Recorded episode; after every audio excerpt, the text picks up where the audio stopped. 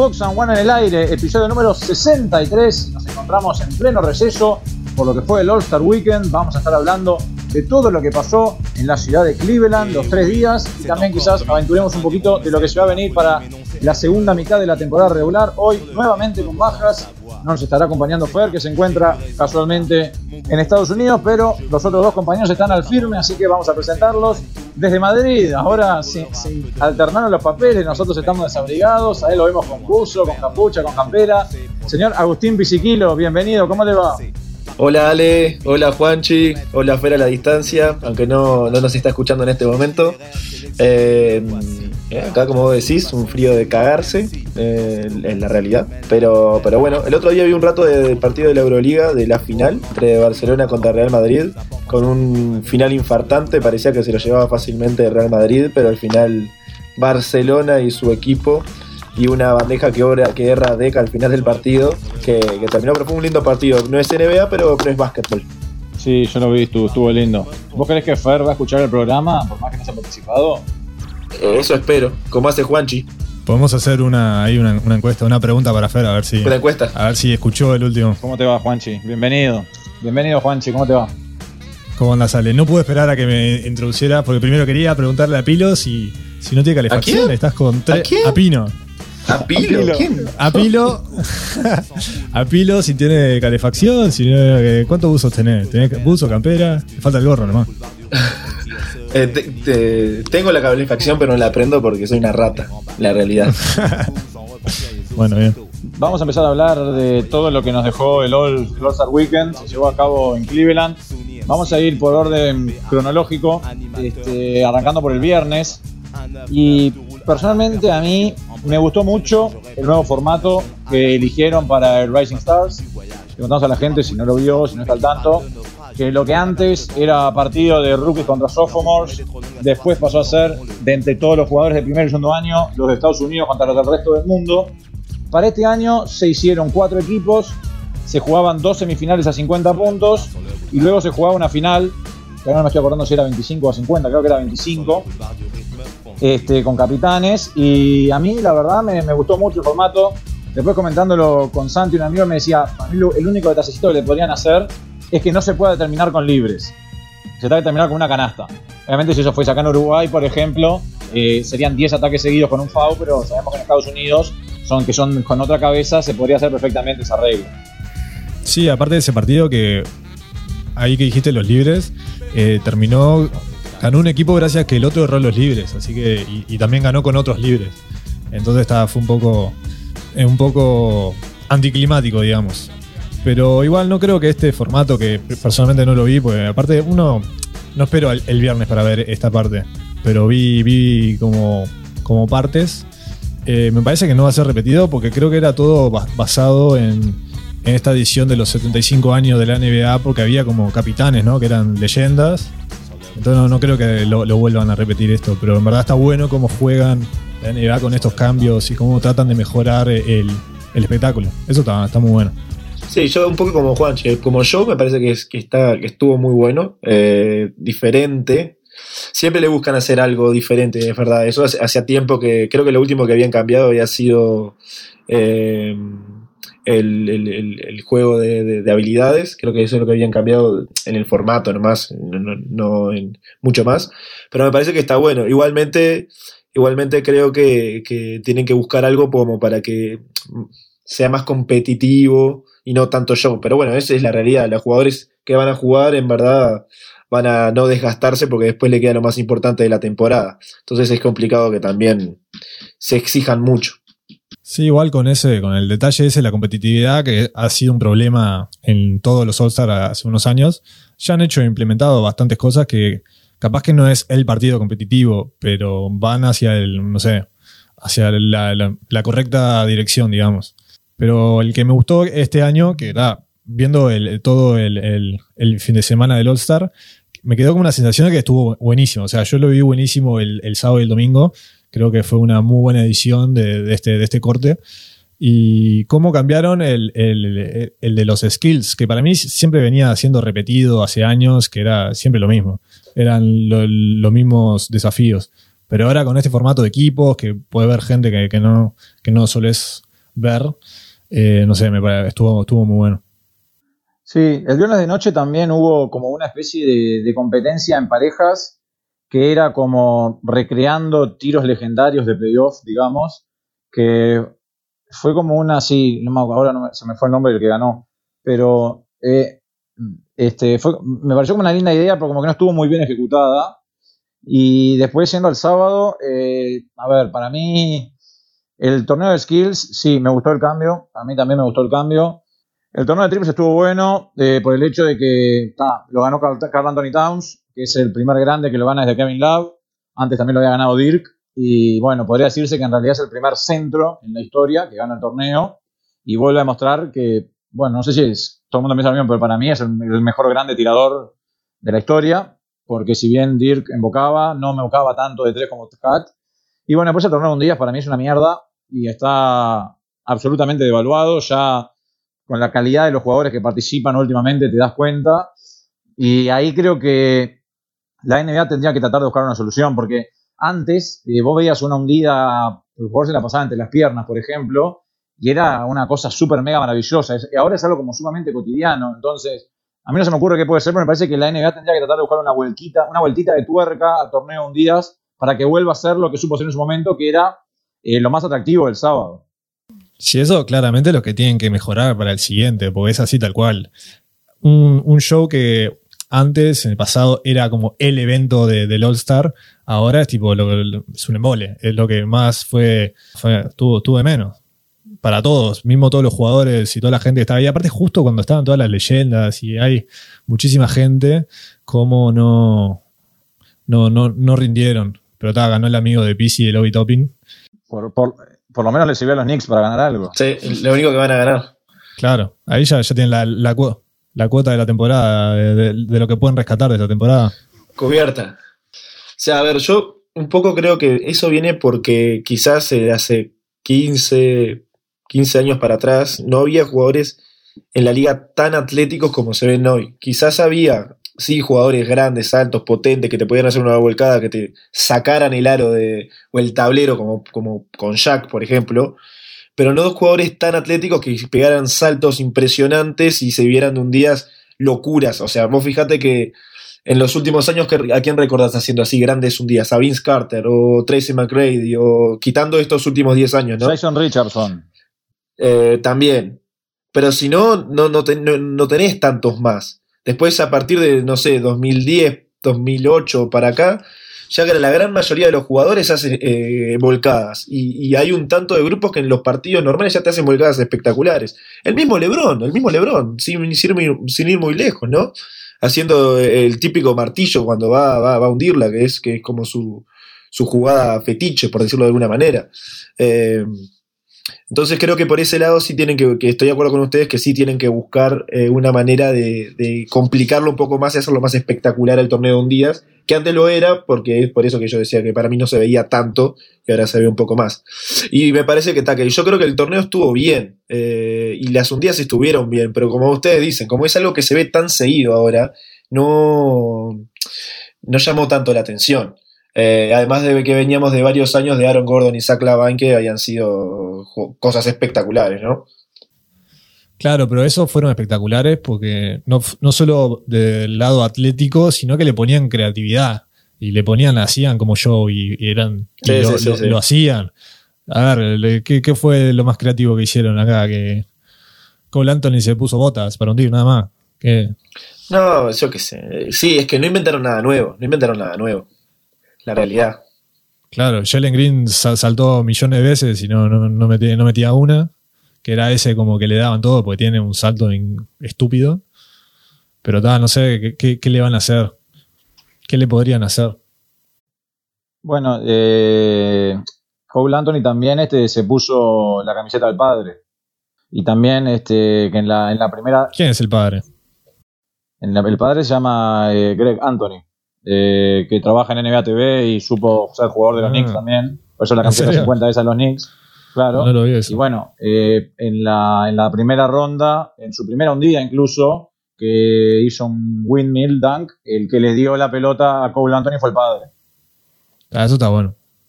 Además de, claro, más allá de lo de las botas, pero está, es como que no los, los jueces no le dieron mucha valoración a todo eso porque quedó afuera en primera ronda Paul Anthony. No, está todo bien con eso, pero está, es la, hundida lo que tiene que, que, ganar, no, no, no sé. No el build-up de eso, no el contexto. También, bueno, pero está, también van parte de lo que estamos diciendo, ¿no? Dado que ahora quizá como que todas las hundidas son repetidas, no tienen mucha vuelta, capaz que podrían darle un poco más de, poner un poco más de énfasis los jueces a la hora de evaluar en la creatividad, como por ejemplo, más allá de lo de ponerte la camiseta a tus padres, que mil veces ha pasado que uno usara una camiseta de otro, lo de las botas Timberland es algo que no se había, no se había visto nunca. No. No, pero si le agregas más dificultad, yo que sé, creo que se valora. Capaz que, a ver, yo nunca hundí una pelota en mi vida, no llego. No, yo no entiendo si el concepto de, tirar, saltar con botas. Y lo más cerca que ¿eh? estuviste te rompiste el tobillo. y la vez más cerca que estuviste te rompiste el tobillo. no, casi me muero. No, no solo me lo torcí, casi me muero. Pero a ver, yo no, yo no, no sé, yo nunca salté con, botas Timberland. No sé si es difícil. Para mí es lo mismo, son zapatos. Capaz que con las botas Timberland no te quebrabas. Capaz que no, yo qué sé. Capaz que él, juega mejor con, con, Timberlands. Mirá si lo vemos ahora cuando vuelva los partidos y juega con Timberlands. Capaz que gana. En verdad, en verdad, tengo una pregunta. Ale, ¿existe alguna reglamentación sobre los campeones que, tienen que usar los jugadores o pueden usar lo que se les canta? ¿Para jugar? Sí. Históricamente, no, sé ahora, pero históricamente había eh, reglas. Ponerle a Jordan, lo, lo, lo, mutaban cada vez que usaba los suyos, porque no estaban, no sé, autorizados por la NBA. Ahora no sé. No, no creo que puedan jugar con los Timberland o con los All-Star, por ejemplo. Antes se usaban los All-Star para jugar, al principio, ¿no? Sí, claro. Sí, antes se usaban los All-Star, sí. Ahora no usan ni peor porque en esos campeones te rompen los tobillos en dos segundos. Este, pero no sé, después no sé si alguno lo vio, creo que el sábado también hubo un show musical eh, medio onda similar al Super Bowl, puede ser. Yo no, vi, no vi eso. Es que sí, es que siempre hay, siempre hay un show musical, pero no sé si el sábado o el domingo. Estaba DJ Khaled, estaba DJ Khaled. Y ahí no sé bien cómo fue, pero creo que hubo, no sé si hubo participación o que, digamos, él lo hizo con, había, yo qué sé, una tal con Mary J. Blige, Lil Wayne, estuvo hasta Ludacris incluso, que dicen que estuvo como bastante bueno. Ni idea, pero lo voy a buscar a ver si, si rindió. Yo vi a, esa, vi a esa gente ahí en el, en el borde, en el All-Star, pero no, no, sabía que habían hecho algo. Bueno, pues llegamos al domingo, que tenemos dos cosas para, hablar. Obviamente las dos cosas importantes, lo que pasó en el entretiempo del partido y el partido en sí. Vamos a arrancar por el partido, que la verdad eh, a mí me ha parecido lo mismo que los partidos de los últimos años. Me parece cada vez más aburrido y cada vez más inmirable el All-Star. Por suerte, o sea, hay cara, parece joda, pero es como que hay que agradecerle a Kobe que se haya muerto para esto que inventó la NBA de los últimos cuartos del All-Star Game, que seguro todavía no está al tanto. Ahora la NBA eh, en el All-Star se juega por cuarto, digamos, los primeros tres cuartos se juegan individuales, pero se va llevando el score acumulado y en el último cuarto al, al, equipo que va ganando se le suman 24 puntos en honor a Kobe y para ganar tiene que llegar a esa marca. Por ejemplo, si el partido va 130 a 110, se le suman 24 puntos al que va ganando y en el último cuarto gana el primero que llega a 154. No se juega con reloj de tiempo, sino solo con 24. Y bueno, ahí es como cuando los equipos eh, tienen ganas de ganar y empiezan a defender en serio. Y por momento vos ves quizás a los 10 mejores jugadores del mundo jugando, como dicen en los Yankees, un pick-up game eh, a morir. Este año me pareció un poquito más amistoso que en anteriores. Pero bueno, obviamente eh, no podemos no hablar de lo que hizo Curry, ¿no? que fue quien se robó todos los flashes, un Steph que hizo MVP con 50 puntos, anotando 16 triples, o sea, 48 de los 50 puntos fueron de triples. El récord previo de la competencia era 9, casi que lo duplicó. Pero también tenemos que decir que se cagó, ¿no, Juanchi? Porque en el último cuarto tuvo fácil 6 oportunidades, 5 o 6 para hacer el récord, que de Anthony Davis de 52, pero lo cerró todo. Y le tuvo que salvar LeBron porque si no perdían. Siempre, siempre está OKD o, LeBron para salvarle a, Curry las papas. Pero, pero bien, yo qué sé, vamos a hablar de eso, pero hizo 50 puntos, hizo 16 triples. verdad, cuando, todos queríamos ver el 53, queríamos ver el triple de 17, ahí acá tiró unos tiros ahí al final que pasaron lejísimos. Y el día, porque, ¿Quién tiene el récord? Anthony Davis. Anthony Davis con 52. Nos malacostumbra que cada vez que tira tiros, eh, esperamos que entre. Y estás al lado como Steph, mismo en un All-Star Game, tipo, tenía doble marca, eh, la gente saltaba en sus pump fakes, tipo, en la mitad de la cancha. Esas cosas no pasan a, otra gente. Y tiró cada tiro que decías, nosotros estamos hablando en el grupo WhatsApp y yo me volvía loco, o sea, no, no podía creer lo que estaba viendo. 16 triples, no, fue una locura. Aparte estaba con toda la, narrativa de Cleveland, ¿no? Cleveland, LeBron, toda la historia que hay ahí, todo. Bueno, y lo, había sido abucheado por la gente. Claro, había sido abucheado. Se, ganó la gente de vuelta, la gente que, lo odia, que, lo abuchean, que lo abucharon en todo el fin de semana, cómo se, transformó, o sea, hizo lo mejor que, pudo con eso. Bueno, los principales beneficiados, más allá de todo, porque Steph dijo que iba a donar a una escuela de Cleveland, que iba, iba a ir para un programa de básquetbol, la plata que ganara del All-Star, que eran mil dólares por cada punto que convirtiera, tres mil dólares por cada triple que invocara y diez mil dólares si era el MVP. Entonces tenemos 16 por 3, 48, más 50, 98, más los 10 del MVP, 108 mil dólares que fueron de donación para la escuela. O sea, creo que esos niños deben estar, deben estar más hinchas de Curry que nunca. No, y ese, y ese lado de donación a, caridades que también tomó la NBA hace unos años también ayuda a que los cuartos dentro de todo sean más competitivos, porque llegamos al, al, último cuarto y había un punto de diferencia en el acumulado nomás. No era, capaz que lo que falta siempre es defensa, pero está la gente ahí no, no quiere jugar defensa. Sino cada cuarto se juega por plata y después el último tiene como un botín mayor. Pero cada cuarto, el ganador de cada cuarto se, lleva plata. Es como juegan 11 minutos y 15 segundos del cuarto chiviando y los últimos 45 segundos, si viene parejo, lo juegan en serio para tratar de llevarse la plata para su, fundación benéfica. La fundación benéfica que elige la NBA en realidad. No, creo que es, son los capitanes que lo elige, creo. Ah. ¿Creen que si en vez de a ver, son 10 jugadores que citan el All-Star, ¿no? ¿O 12? 12. Si en vez de ser 12 y citaran 7, ¿sería más competitivo o creen que no? no, ni en te lo aceptan los jugadores. Los jugadores no, no querrían tener ese desgaste de jugar de hacer 7 jugadores para jugar un partido. No, pero pueden hacer los cosas van a, más cortas. Van a chiviar ahí. Claro, puede ser algo más corto, pero chiviar, pero más competitivo, qué sé yo. Es que la competencia tiene que tener una, una razón atrás. Y acá no. ¿Cómo los motivas a que jueguen en serio? Que tipo realmente se la jueguen. Porque ellos jugando y jugando así chiviando. Tienen que volver los noventas, donde, cuando los jugadores se odiaban entre sí y se querían matar a trompadas y se pegaban hasta en el All-Star.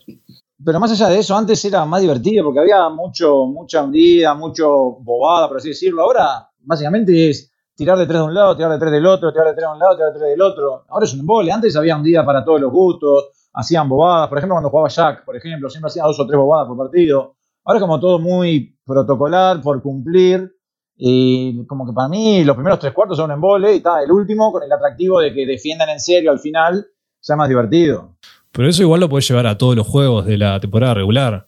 Que a mucha gente tipo, se pierde partidos porque quieren descansar, porque creo que ahora hay una, un sobreénfasis en ganar el campeonato y llegar a playoff y lo todo, que no se valora tanto el, no sé, el partido individual de temporada regular, que para la gente que va, que o sea, vos, Ale, vos has ido a partidos de, de NBA donde siempre te perdiste a la estrella. O sea, y eso antes no pasaba. O sea, se tenían que morir para que no jueguen un partido. Kobe jugaba con 30 lesiones encima. Jordan también. ¿Qué me dicen de, saliendo un poco del tema y quiero decir una cosa, ¿qué me dicen del abrazo de Michael a Michael Jordan a, Puka? No te apures, Pisi, ya vamos a llegar a eso, estamos hablando del partido. ah, perdón, perdón, perdón. No, lo que quería decir del partido también es, eh, el, triple que mete Steph, eh, de no sé, creo que son como 10 metros, que la pelota creo que estaba a la altura de entre la línea del triple y el libre, y esa se había dado vuelta. Y después hay fotos de otros triples, por ejemplo, una foto que mete él en la esquina, que se da vuelta, que está sacada de la tribuna, que están seis jugadores alrededor del aro mirando la pelota y él de espaldas a la él de espaldas al aro mirando a la tribuna, es impresionante. Después veía un video, veía un video de la rachita que tuvo en el, tercer cuarto que en tiempo reloj corrido de dos minutos y medio, metió cuatro triples.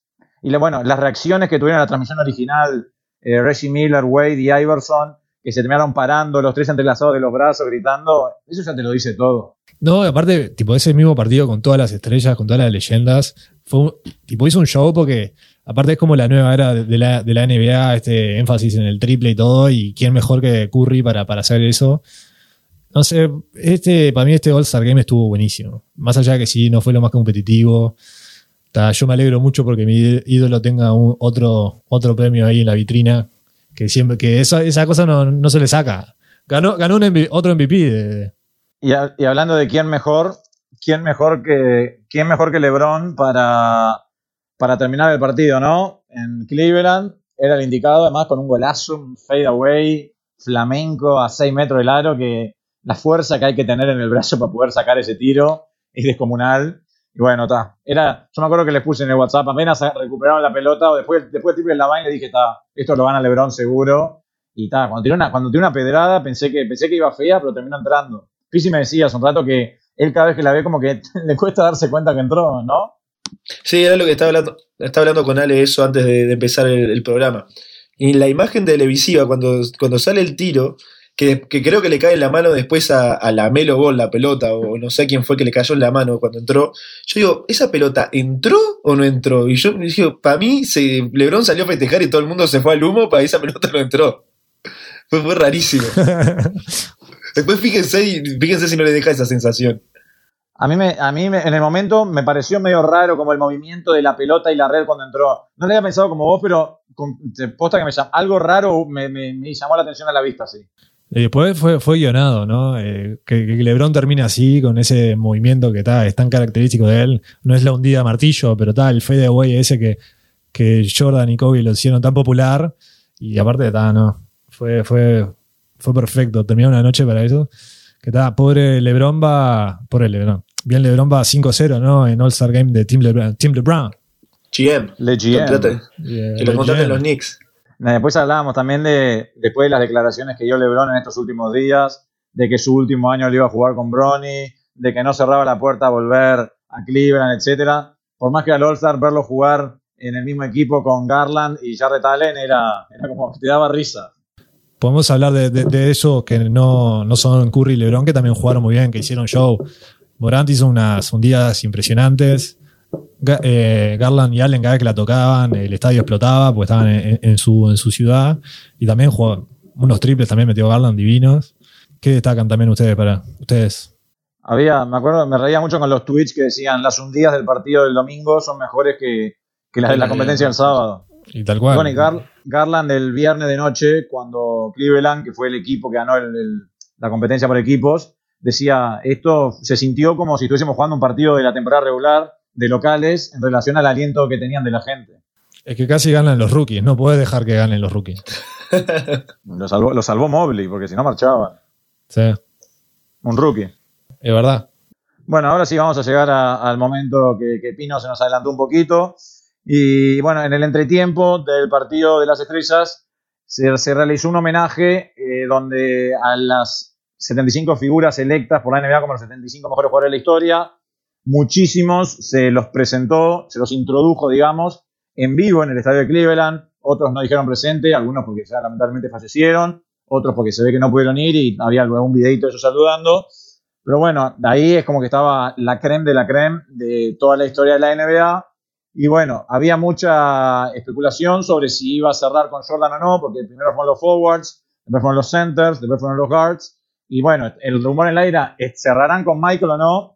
Y bueno, The GOAT se dijo presente, para, fue el último en ser introducido para la ovación de todo el público. Y lo gracioso es que Michael Jordan, en principio, no sé si es que no iba a ir o qué, pero él ese mismo día estaba en Daytona por la famosa carrera de automóviles que ahí se juega en esa ciudad.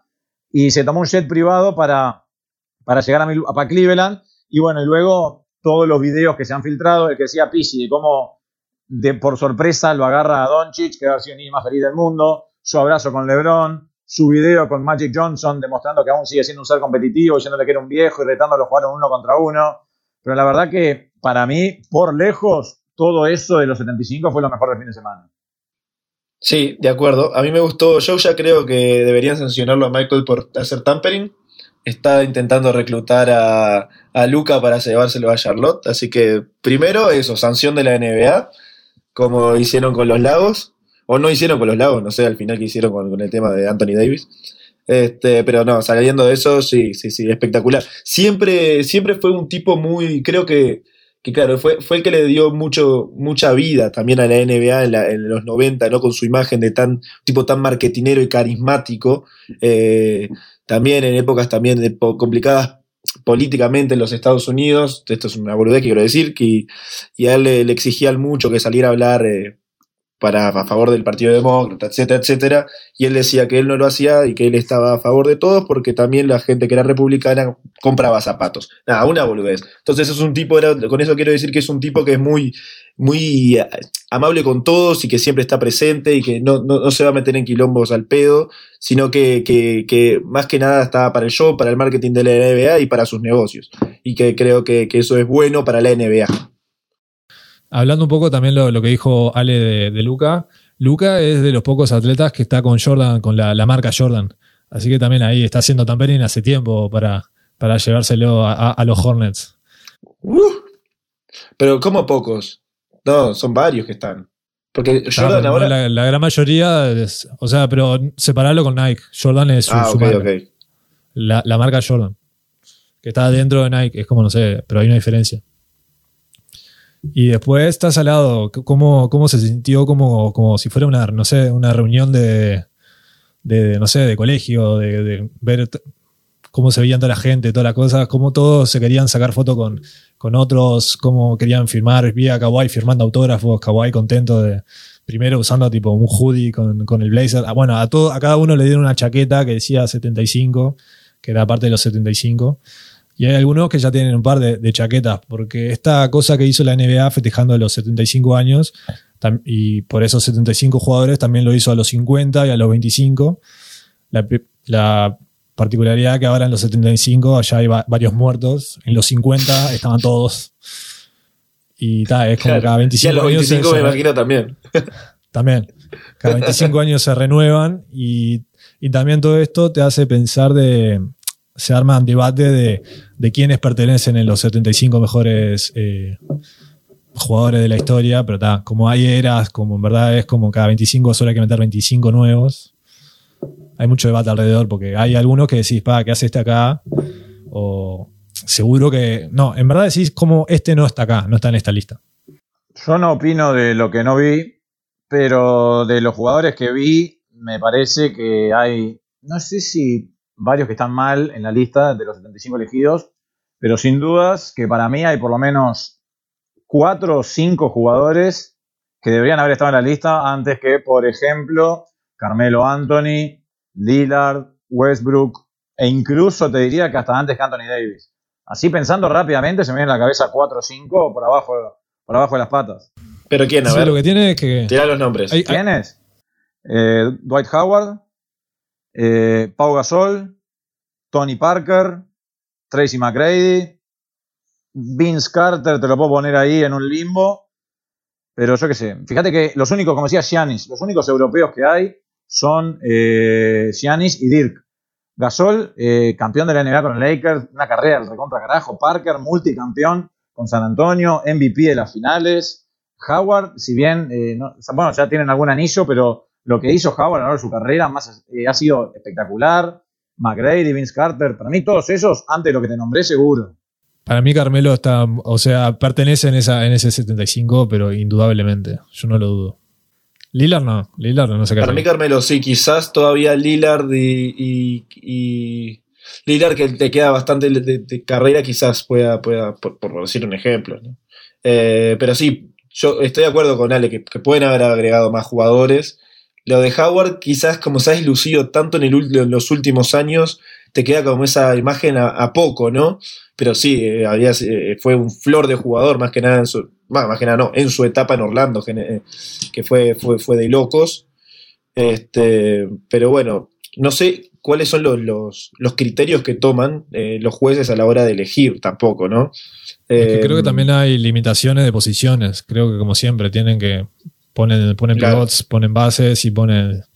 Pero por ejemplo, Howard, antes de, como decías vos, de estos últimos años en los que se ha convertido quizás en un jugador de rol, Howard es un jugador eh, ocho veces All-Star, ocho veces All-NBA, tres veces jugador defensivo del año y tiene un anillo de NBA.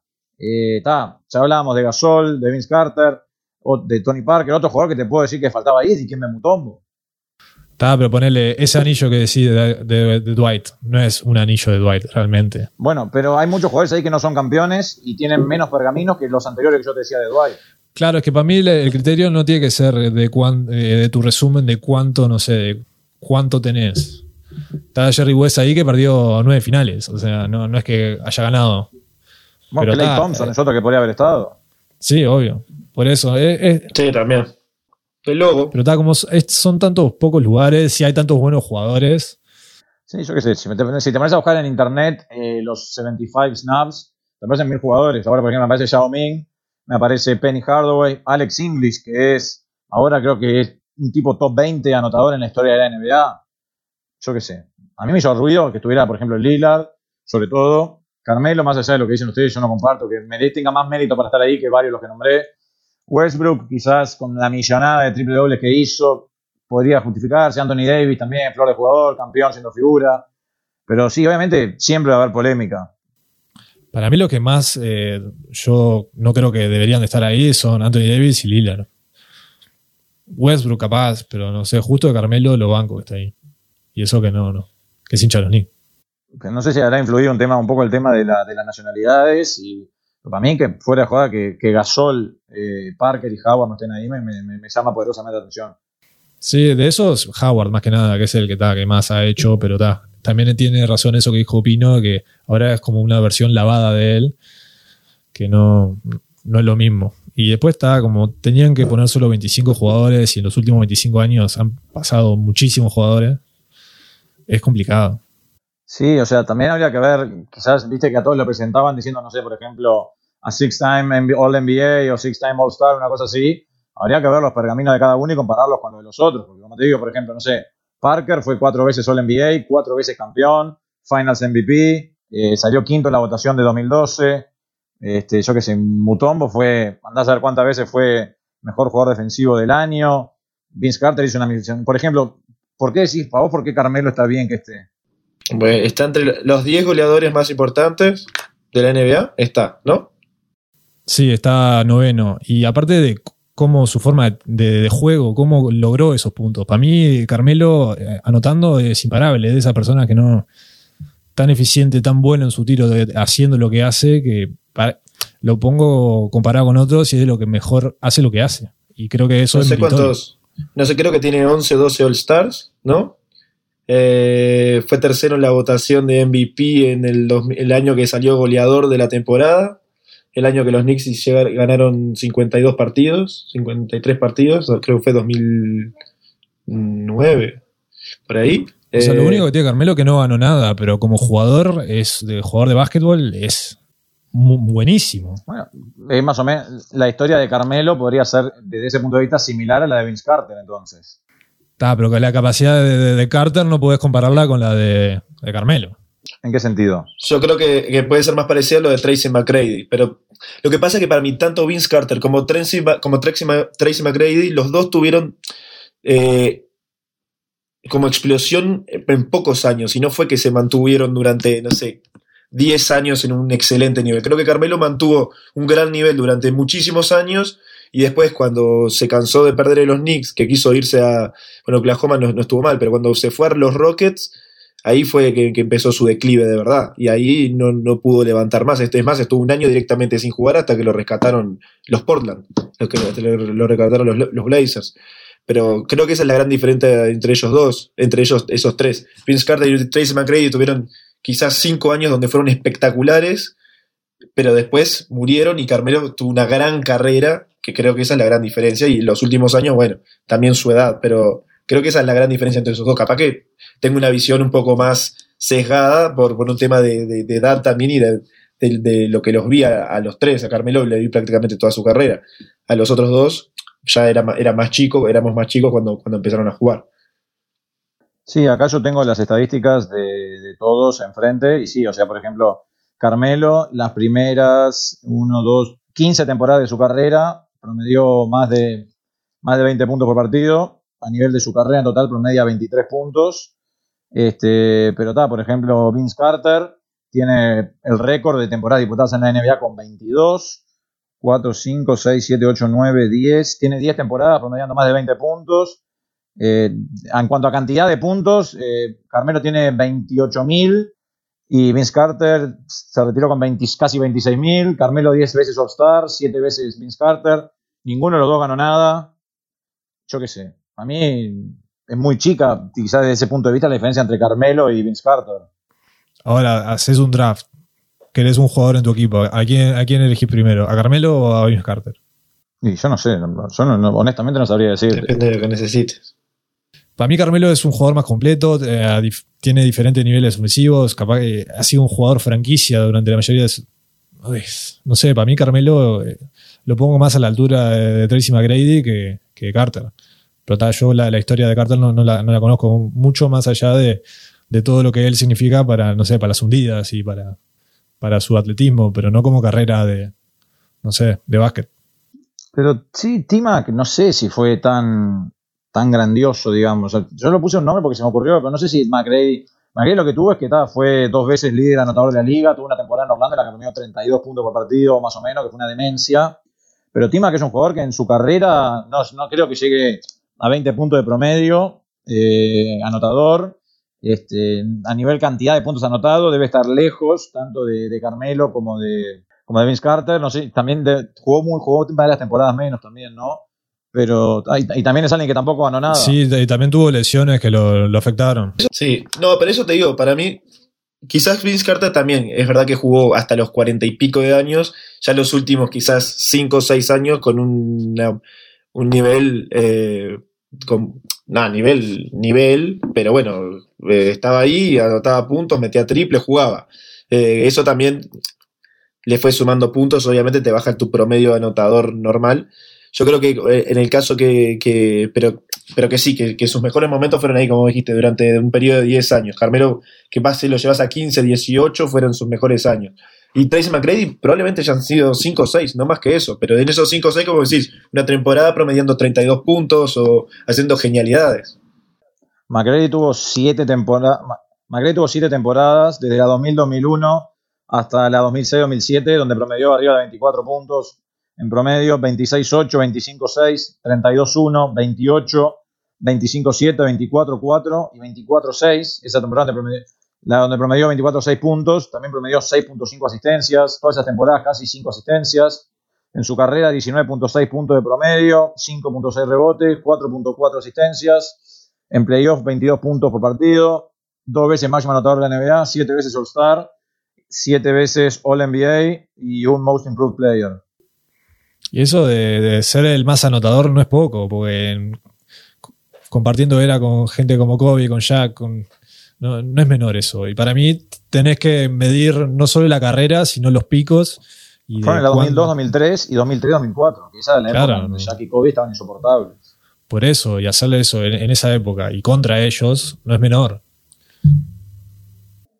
Sí, por eso es como que cada uno tiene, tiene sus criterios, no sé cuál fue el de la NBA y tampoco es que haya unanimidad en cuanto a este jugador sí o sí tendría que haber estado. Me parece que el que más cerca de la unanimidad está Howard y yo sigo sosteniendo que para mí tanto Gasol como Parker marcharon al espiedo por ser europeos. Sí, no sé si por ser europeos. Eh, probablemente haya un componente de eso, pero no creo que exclusivamente. También está que hay cupos limitados y... ¿Va a decir que Parker no tiene más mérito que Lillard por estar ahí adentro? Sí, sí, sí, sí, sin duda. Por eso. Para mí, ahí el, tema de, de, ser Lillard y lo que ha hecho estos últimos años y el famoso Dame Time, etcétera, etcétera, pesó mucho más que Parker, como decía hace un rato, cuatro veces campeón de la NBA, un Finals MVP, etcétera. Lo mataron. Y Gasol también. Claro, lo que tiene Parker, o sea, Lillard eh, eh, era Lillard, lo que tiene que estar llevando el equipo solo. Ya tenés eh, Parker, tenés a Tim Duncan, tenés a, Robinson, tenés a Manu, tenés no, no estás solo. Entonces, sí, también. Es como hay mucha gente con, currículum y con cosas. también eh, hay, están, hay pila de jugadores de los 60, 70 que no llegan ni a los talones los jugadores de ahora, pero están ahí porque, porque para su e, época fueron muy relevantes y ayudaron a que el juego esté en su, como está ahora. Te iba a decir eso, nosotros estamos hablando y comparando entre los que vimos, ¿no? Capaz que si hubiésemos visto a todos o te más claro a todos, te digo, vos, está este tal de los 60 y no pusieron a Parker, por ejemplo. Estamos hablando de los que vimos y los que son de nuestra época. Sí, después están los que están de aquella época, pero han sido tan trascendentes que tipo, eh, los nombres los sacás. Hay muchos nombres que no sacamos, pero hay, hay- hay leyendas que sí. Y a mí me gustó como eh, los últimos tres fueron Steph, Magic y ahí Jordan. Ahí fue como... Me, Bueno, me gustaba ese, top que- 3. me había, me había indignado, digamos, que el cierre no fuera con Kobe y Jordan. Pero después está también, como me decía Santi, un amigo hablando, me decía, a mí no me parece tan mal el hecho de que como que se empiece a, a normalizar la situación de Kobe. ¿Entendés? Como está, lo metemos en el medio, y como, como si fuera como uno más, igual que todos, y no, como para ir un poco normalizando barra humanizando la situación de Kobe. Sí, tal cual, y superando un poco también. Como no, no creo que para la familia tampoco esté bueno que hagan mucho con eso. Que tal, la familia que justo también estaba ahí en la. Porque Kobe y la NBA van a, van a estar siempre. El abrazo de Michael con, con Vanessa. Sí, emotivo todo. Michael, que también estaba, estuvo con muchos abrazos, abrazo con Lebron, abrazo con Luca. Todas las cámaras lo siguen a él. Estás al lado como entre realeza, él es tipo realeza de la realeza. El mejor abrazo fue con el gusano. Sí, también. eh, Qué pinta, ¿no? Qué pinta Dennis. Pa, y que los pelos de Scottie Pippen y Tim Duncan. No, no, no, Tim Duncan es un, es un hipillo hawaiano, de, de- volvió a sus orígenes y, y se contagió ahí en las Islas Vírgenes. Tremendo, lo de Tim Duncan es irreconocible. Y después lo otro que me, que me encantó fue que un video que hacían corto de la cara de Kevin Garnett cuando era introducido Ray Allen, pero que después a su vez su- apareció una foto de que estaban los tres juntos, Pierce, Allen y Garnett, como diciendo The beef is over. Sí, igual sabemos que no, porque eso, ese, ese momento también fue tal cual, fue... No, no, no supieron disimular bien y, y hicieron creo que el posteo, aparte con Paul Pierce en el medio, no, no era que estaban Ray Allen y, y KG juntos, había también un muro ahí. Entonces está. Pero eso son de esas cosas de, de la NBA que es narrativa, es entretenimiento, que son un viaje. Sí, está bueno, es, pa- es parte del, del show también. Lo otro que se viralizó también fue un video de, de No Whiskey cuando lo presentaban y de que como aparentaba como que estaba como rengueando y como que le costaba caminar. Y mucha gente lo llevó como para, digamos, los sacrificios de, de toda su carrera, de que muchas veces debe haber jugado lesionado, etcétera, etcétera. Bueno, él, él dijo un comentario hace unas semanas que, dando en retrospectiva, no debió de haber jugado las últimas dos temporadas, dicho por él, que, ta, que ahora está sufriendo pila de, de- de los pies y los tobillos y las articulaciones. Fue todo, creo que fue todo eso de querer ser, no sé, el jugador con más, no llegó, ¿no? Con más temporadas en un equipo, pero lo veías ahí, pobre, rengueando y decís, esta no vale la pena. No, sí, pero la verdad, eh, medio un poco, un poco para cerrar el tema, qué impresionante lo que logra la NBA, ¿no? O sea, poder que congregar a, toda esa cantidad de jugadores y de ese calibre en- bajo el mismo techo, ¿no? O sea, lo que a ver, si yo, me- en un momento pensaba, imagínate estar en el estadio en ese momento y estar viendo a todos los mejores jugadores de la historia de NBA enfrente tuyo, ves, no sé, ves a Karim tirando el ganchito, ves a Shaq haciendo bobadas típicas de Shaq, más allá de Jordan, de, obviamente de, LeBron, etcétera, pero qué impresionante lo que logran estos tipos. No, increíble. Ahí que dijiste Karim, me salió el recuerdo que se levantó y se fue en el medio del dunk contest, que dijo cuando Jalen Green no podía meter una, se paró y se fue. O sea, esas cosas. Bueno, esto que hablábamos en el grupo de WhatsApp también, que lo decías vos, pero que a mí cada vez que lo veía me llamaba mucho la atención, eh, los que son los meñiques de los jugadores, porque decías que tenían las manos hechas mierda, sobre todo los meñiques. Yo tengo Sí. un, yo que jugué al básquetbol súper amateur toda mi vida, tengo uno que es medio que de goma, pero ellos, eh, tanto, eso es algo que le pasa también mucho a los goleros del fútbol, les ven los meñiques y es como que es, va perpendicular a la mano muchas veces casi, está, es impresionante. No, no, había cada, cada dedo que parecía una M, que estaba tipo, y cada mano estaba toda chanfleada, todos los, más de los que estaban viejos, ¿no? Pero, aparte qué dolor, ¿no? Cuando recibís la pelota y se te tuerce el dedo. Ah, No, eso es no, lo peor. no. Imagínate Por eso, eso, por por- 20 años. Por eso que lo- los dedos que están hechos mierda siempre son los meñiques. Claro. Además, eh, sobre todo en lo, en lo que, en lo que eran los pivots, los tamaños de las manos también eran tipo. Sí, había uno que me acuerdo que no sé el nombre, uno de uno viejo, que hizo así la mano y era tipo, la mano era más grande que la cara, que la cabeza, que quedé tipo, no, no, amigo, guarda esa mano. Karim también, a mí me llamó la atención la de Karim también. Karim que está, está demacrado. No sé cuántos años tiene. Tiene, tiene todos, ¿no? Pero está bien viejito. Está viejo, sí. Karim. Y, es- y eso que nosotros nunca vimos a Bill ni a Wilt, ¿no? Hubiera estado de más. Si ustedes tuviesen, no sé si tenemos tanta información como para responder esta pregunta o quizás esté medio segmentada, no sé si segmentada es la palabra, o condicionada la respuesta a, lo- a- a lo que ha... Si ustedes tuviesen la posibilidad de, con la accesibilidad que tenemos nosotros a la NBA al día de hoy, ¿qué década les hubiese gustado vivir de la NBA con esta accesibilidad que tenemos ahora? Bird versus, Johnson. O sea, los 80, digamos. Pa, esa está bueno. A mí me encantaría vivir lo de Jordan. Me Por, por encantaría. eso decía ver- que, por eso yo decía que para mí podía estar condicionada la pregunta. Claro, lo que pasa son todos los que más brillaron, ¿no? Magic y, y, y Bird, Jordan. Pero a mí me. O sea, ver a, a- a Will Chamberlain, porque todos los récords más estúpidos que hay en la NBA son de él. Y es tipo, quiero ver a esta persona así la posta, porque son números de videojuego. Y a ver si lo hizo contra gente que no, no sé, no, no éramos Que nosotros. sabían jugar. Claro. Claro. Claro, por eso hacía la pregunta, o sea, como que dije, está, va a estar condicionada, sobre todo quizás por el tema de la serie reciente, todos vamos a querer vivir el día a día de la época de Jordan, pero también está lo que decía Pizzi, la época del Magic versus Larry, y también lo que decías vos, Juanchi, de, de toda la parte de Wilt y de Karim, que no tenemos tanto, tanta información, pero vemos que tienen récords y récords y récords, la parte, no sé, de Oscar Robertson, etcétera. Es como que esas son como las tres que te vienen a la mente, como que, no sé, por ejemplo, el 60, los 60, los 70, Claro. que seguro hubo tremendos jugadores, como que no están, son como esas tres, y yo decía, está, para mí como que la, la cabeza cuando te dicen eso se te va el día a día de Jordan, vivir la época de Jordan como en el fútbol sería Maradona.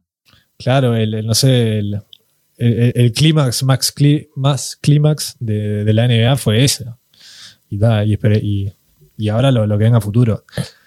No, no sé si estaría bueno porque creo que ahora estamos tipo tan metidos, tan obsesionados con los momentos que creo que a veces no lo disfrutamos. Yo a veces no me acuerdo de los partidos que pasaron hace dos semanas, y, pero me acuerdo de Game Winners de hace, no sé, 5 o 10 años, que ahora los Game Winners es como que ya no, no valen tanto, no sé. No, no quedan tanto en la memoria. Pero capaz que ahí me, me fui de tema. No, que yo que si pasa que ahora como si vos vemos tanto básquetbol, mismo a veces hasta para cuando, cuando vamos a planificar el programa nos pasa, que es un partido que pasó hace tres días y para nosotros queda tan atrás en el tiempo, porque entre que hay 10, 12 partidos por día y vemos más de un partido por día y vemos en Twitter, highlights, etcétera, cuando te querés acordar, un partido que fue hace 3, 4 días, pues a vos fue hace como dos semanas.